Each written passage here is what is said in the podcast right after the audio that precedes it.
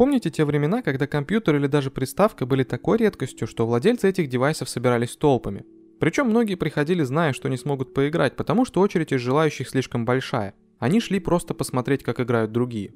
Заветной мечтой таких зрителей был свой собственный компьютер. Тогда они смогли бы не наблюдать за игрой других людей, а наконец-то играть самостоятельно. И вот наступило то самое светлое будущее. У каждого желающего дома есть компьютер или приставка, позволяющая поиграть в кучу крутых игр. Есть высокоскоростной доступ в интернет, который позволяет играть онлайн, быстро скачивать новые игры и вообще наслаждаться жизнью. Станет ли кто-то в таких райских по сравнению с прошлым условиях смотреть, как играют другие, вместо того, чтобы играть самому? Да, еще как станет. Почти 9 миллионов человек, 623 с лишним миллиона часов просмотра. И это лишь русскоязычная аудитория одной только площадки для стриминга, пусть и крупнейшей, но все же не единственной. Откуда такие цифры? Зачем люди в век развитой игровой индустрии смотрят, как играют другие? Как мы вообще до такой жизни докатились? Как всегда, очень много вопросов, поэтому давайте поговорим обо всем по порядку. Для начала стоит разобраться, как появилось такое понятие, как стриминг, и когда оно стало таким популярным. В принципе, явление это относительно молодое, так что наверняка каждый из вас застал появление стриминга как такового. В 2010 году мир уже отлично знал, что такое YouTube. Видосики тогда смотрели очень многие пользователи интернета, вовсю появлялись и развивались различные видеоблогеры и прочие контент-мейкеры. Видеоформат очень быстро набирал популярность. Помимо плюс 100-500 и обзорщиков всего и вся, стал зарождаться такой жанр, как летсплей. Многие приписывают первенство в этом жанре Мэдисону, и мы не будем с ними спорить. Наш выпуск не об этом. Самое главное, что люди уже тогда голосовали своими лайками и временем за игровой контент. Ну а на Западе, с которого до сих пор заимствуют идеи многие русскоязычные авторы контента, летсплеи уже вовсю процветали. Это была первая предпосылка к появлению стриминга. В том же самом 2010 году бывший финансовый директор YouTube, который незадолго до этого продал свой проект Google, вышел на связь с создателями одного маленького стартапа.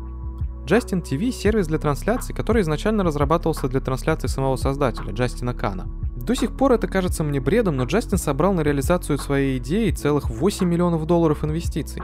Интересно, как он убеждал инвесторов дать ему деньги? Просто говорил что-то типа «Ну, я хочу стримить, как я живу. Для этого мне надо 8 лямов». Как бы то ни было, Justin TV оказался интересным начинанием, поэтому бывший фин-директор Ютуба вкинул свои деньги в общак и начал активно рулить проектом вместе с самим Джастином.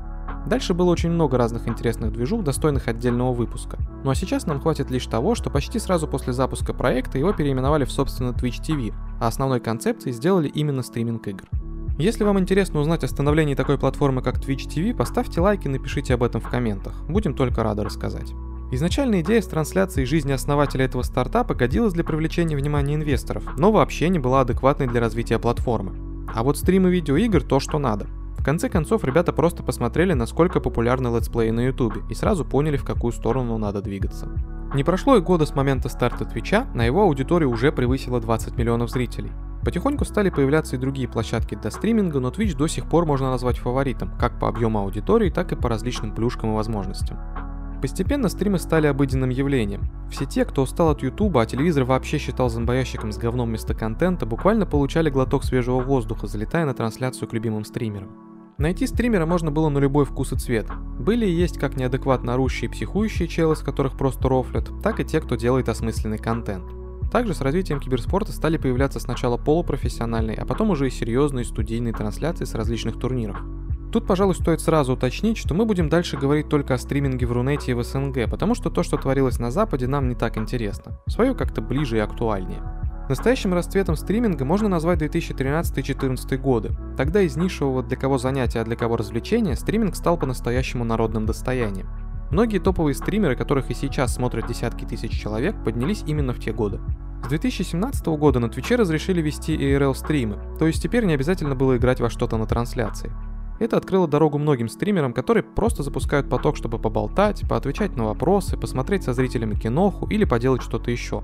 К сожалению, это привело к тому, что качественный контент потихоньку стал вытесняться тем, что должно быть на OnlyFans. Стримы девушек в откровенной одежде, которые роняют мышку, наушники или еще что-то, а затем лезут все это дело поднимать, стали собирать ну просто неприличное количество зрителей. Многие этому возмутились, но увы, в ответ Twitch вообще разрешил стримить из бассейнов. Но как бы не хейтили многие то, что происходит со стримами сейчас, стриминг дал нам очень многое. Неспроста он стал телевизором 21 века. Даже сейчас, когда все это превратилось отчасти в бизнес, отчасти в трендовую историю, куда идут все, кому не лень, стримы могут быть крутыми и кайфовыми. А уж какими они были в начале своего пути. В тех далеких годах, когда стриминг только появлялся и о нем многие только узнавали, трансляции были, пожалуй, самыми ламповыми. На заре стриминга были в основном те люди, которые уже что-то понимали в создании контента и имели свою аудиторию. И даже их стримы по нынешним меркам были ну очень всратыми. Шакальные вебки, звук из дешевых гарнитур, кривые настройки трансляций – вот из этого состояли первые стримы. И можно было бы сказать, что это фу, зачем такое смотреть, но всем было плевать на качество картинки, стрим был синонимом ламповости. Основной прикол стримов, очевидно, был и есть в том, что это живое общение, живой поток. Видео на ютубе нарезалось и обрабатывалось, а на стриме ты видишь человека таким, какой он есть. Все его косяки, рофлы, реакции, все это живое, в моменте, здесь и сейчас. До стримов практически не было возможности пообщаться со своими кумирами или просто любимыми контент-мейкерами в реал-тайме. А вот во время трансляции стример читает чат, отвечает на донаты и вообще максимально вовлечен в процесс общения. Со временем качество становилось лучше во всех смыслах. Стримеры затаривались вебками, выдающими очень хорошую картинку, микрофонами, дающими отличный звук, выставляли свет и вот это вот все. Сам контент тоже становился более качественным за счет притока новых людей и многих других факторов. С развитием киберспорта в стриминг приходили профессионалы в различных дисциплинах. Они показывали свой скилл, общались со зрителями и выдавали крутые инсайды. Помимо скилла, отличным инструментом продвижения была харизма. Огромное количество стримеров стали популярными просто потому, что за ними интересно и весело наблюдать. Душевные беседы, обсуждение различных тем и вопросов под каточку в КС или Доту, рофлы и генерация мемов. Все это помогало зрителям скоротать время, а стримерам набрать аудиторию. Чем дальше, тем больше денег и людей приходило в эту сферу. После 2014 года стриминг по сути перестал быть чем-то новым и уникальным. Четкой границы тут не было и быть не могло, но примерно после 2014 на Twitch и другие площадки хлынул поток желающих отхватить халявного кэша. Именно тогда стали появляться в больших количествах всякие трэш-стримеры, которые творят дичь на трансляциях и не вызывают у адекватных людей никаких эмоций, кроме испанского стыда. Но, к сожалению, именно такие персонажи чаще всего попадают в громкие истории с печальным финалом, да и в целом смакуются в СМИ. До сих пор нет-нет, да случится какая-то дичь. То кто-то кого-то изобьет на стриме, то идиоты ради пары донатов по 100 рублей будут творить что-то глупое или даже противозаконное. Бывали и случаи, после которых стримеры уезжали в тюрячку. К слову, возвращавшиеся из тюрячки тоже иногда начинали транслировать что-то на популярных площадках. Был, например, такой персонаж, как дядя Мопс. Его стримы как раз из разряда лютого трэша. Как бы нам ни хотелось, чтобы вся трэшатина скатывалась на обочину и оставалась без внимания, это не так.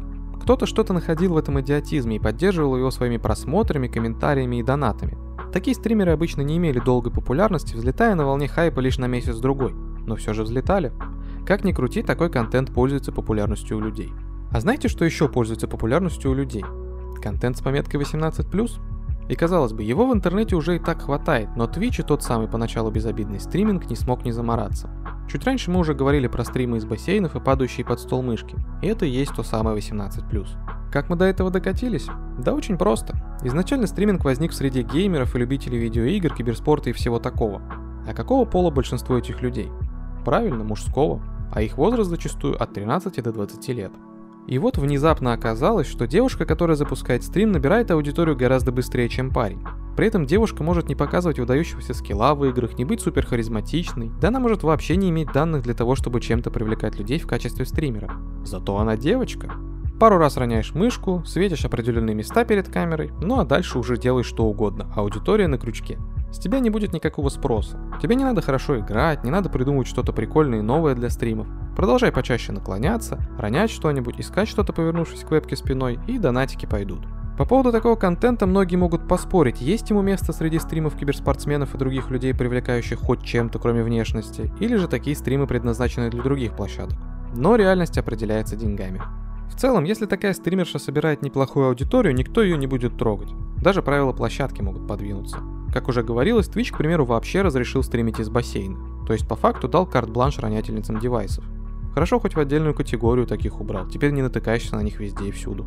Вообще, вместе с большими деньгами в сферу стриминга пришли и многие проблемы. Например, есть много историй о том, как через стримеров отмывают деньги. Смысл схемы очень простой. Донат по закону является пожертвованием и налогами не облагается. К тому же за донатами никто особо не следит. Многие мошенники и другие нечестные ребята предлагают стримерам выгодную схему. Мы тебе донатим, ты забираешь с этих денег процент себе, остальное переводишь нам. Когда эта грязь всплывает, это становится очередным поводом докопаться до стриминга в целом. Начинаются вот эти разговоры в стиле «Смотрите, стримы это не только когда Доку 2 с кишками показывают, это еще и реальная преступность». Также стоит упомянуть современную повесточку, которая поработила стримеров Твича. На остальных площадках пока попроще с правилами, но вот Twitch нагибает стримеров по полной. Примерно с 2017 года чуть ли не каждый месяц натыкаешься на новость о том, что очередной стример был забанен за использование какого-то неправильного слова. Все это подается как борьба за чистоту контента, и вообще мы тут все вроде как против расизма и прочих угнетений, но по факту введена тотальная цензура. Теперь на чей бы стрим на Твиче ты не зашел, регулярно будешь слышать слово «осуждаю». Это местная мантра, более-менее защищающая от бдительных модераторов, следящих за тем, чтобы никого из ущемленных не обидели плохим словом. Но на самом деле не все так печально. Да, сейчас в стриминге есть много грязи и проблем. Есть и нечестная конкуренция, и отмыв денег, и деградация, но есть и позитив. Тот самый, который был когда-то, с которого все и начиналось. Между девушками в бикини, трэш-стримерами и челами с накруткой зрителей все еще живут и делают качественный контент обычные стримеры. Перечислять ники здесь не стоит, ведь у каждого фавориты свои. Главное, что они есть. И вот тут хотелось бы попробовать понять, почему люди вообще смотрят стримы. Именно вот такие обычные, с нормальным контентом, игровым и не только. Почему вместо того, чтобы поиграть в игру самим или собраться с друзьями, многие залетают на стримчанский к по сути незнакомому человеку, донатят ему и проводят время в его компании? Этот вопрос лежит уже в плоскости психологии. Мы экспертами в психологии не являемся, но зато смотрели разных стримеров и в целом знакомы с этой движухой, поэтому выскажем свое мнение. Если вы будете с чем-то не согласны или наоборот захотите поддержать наше мнение, пишите об этом в комментах. Все прочитаем и на все ответим. Ладно, что там со стримами? Зачем их смотреть? Бытует мнение, что стримеры это замена друзей для всяких асоциалов, хиканов, которые не выходят из дома, боятся заводить друзей и вообще общаться в реале. Такие челы подрубают стрим и начинают усиленно восполнять свою жажду общения, которая как ни крути у них есть. Делают они это с помощью чатика, донатов и других взаимодействий со стримером или его зрителями. Это не лишено смысла, но таких хиканов очень мало. На самом деле большинство зрителей стримов вполне обычные в социальном плане люди. Более того, многие из них даже не подростки, а работяги с завода. Ну, взрослые, короче и они тоже могут искать в стримах замену друзьям, только временную.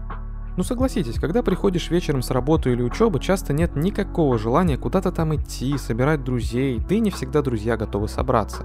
Порой даже просто созвониться в Дискорде целая проблема, а позалипать под болтовню хочется. Тут-то и пригождаются стримы. Запустил, смотришь, слушаешь, смеешься, если есть желание сидишь в чатике. Отличный вариант. Другая причина, по которой многие смотрят стримы – личность стримера. Привлекать людей своей харизмой и личностью удается далеко не каждому стримеру, но если уж он чем-то зацепил, то все, у него всегда будет преданная аудитория. Обычно именно такие выбиваются рано или поздно в топ по онлайну. Кто-то находит в стримере общие взгляды и мнения, кто-то ценит чувство юмора, кто-то любит наблюдать за горящей жопой и разбивающейся клавиатурой. Но чаще всего это можно уместить в одно слово – атмосфера. Хорошая харизма создает на стриме уникальную атмосферу, в которую хочется возвращаться вновь и вновь. Отдельно стоит выделить стримеров-киберспортсменов. К ним на стримы заходят очевидно, чтобы посмотреть на то, как играет профи. Всегда приятно посмотреть на то, как кто-то разваливает всех в твоей любимой игре. А заодно можно фантазировать, что когда-нибудь ты тоже сможешь играть так же. А что насчет донатов?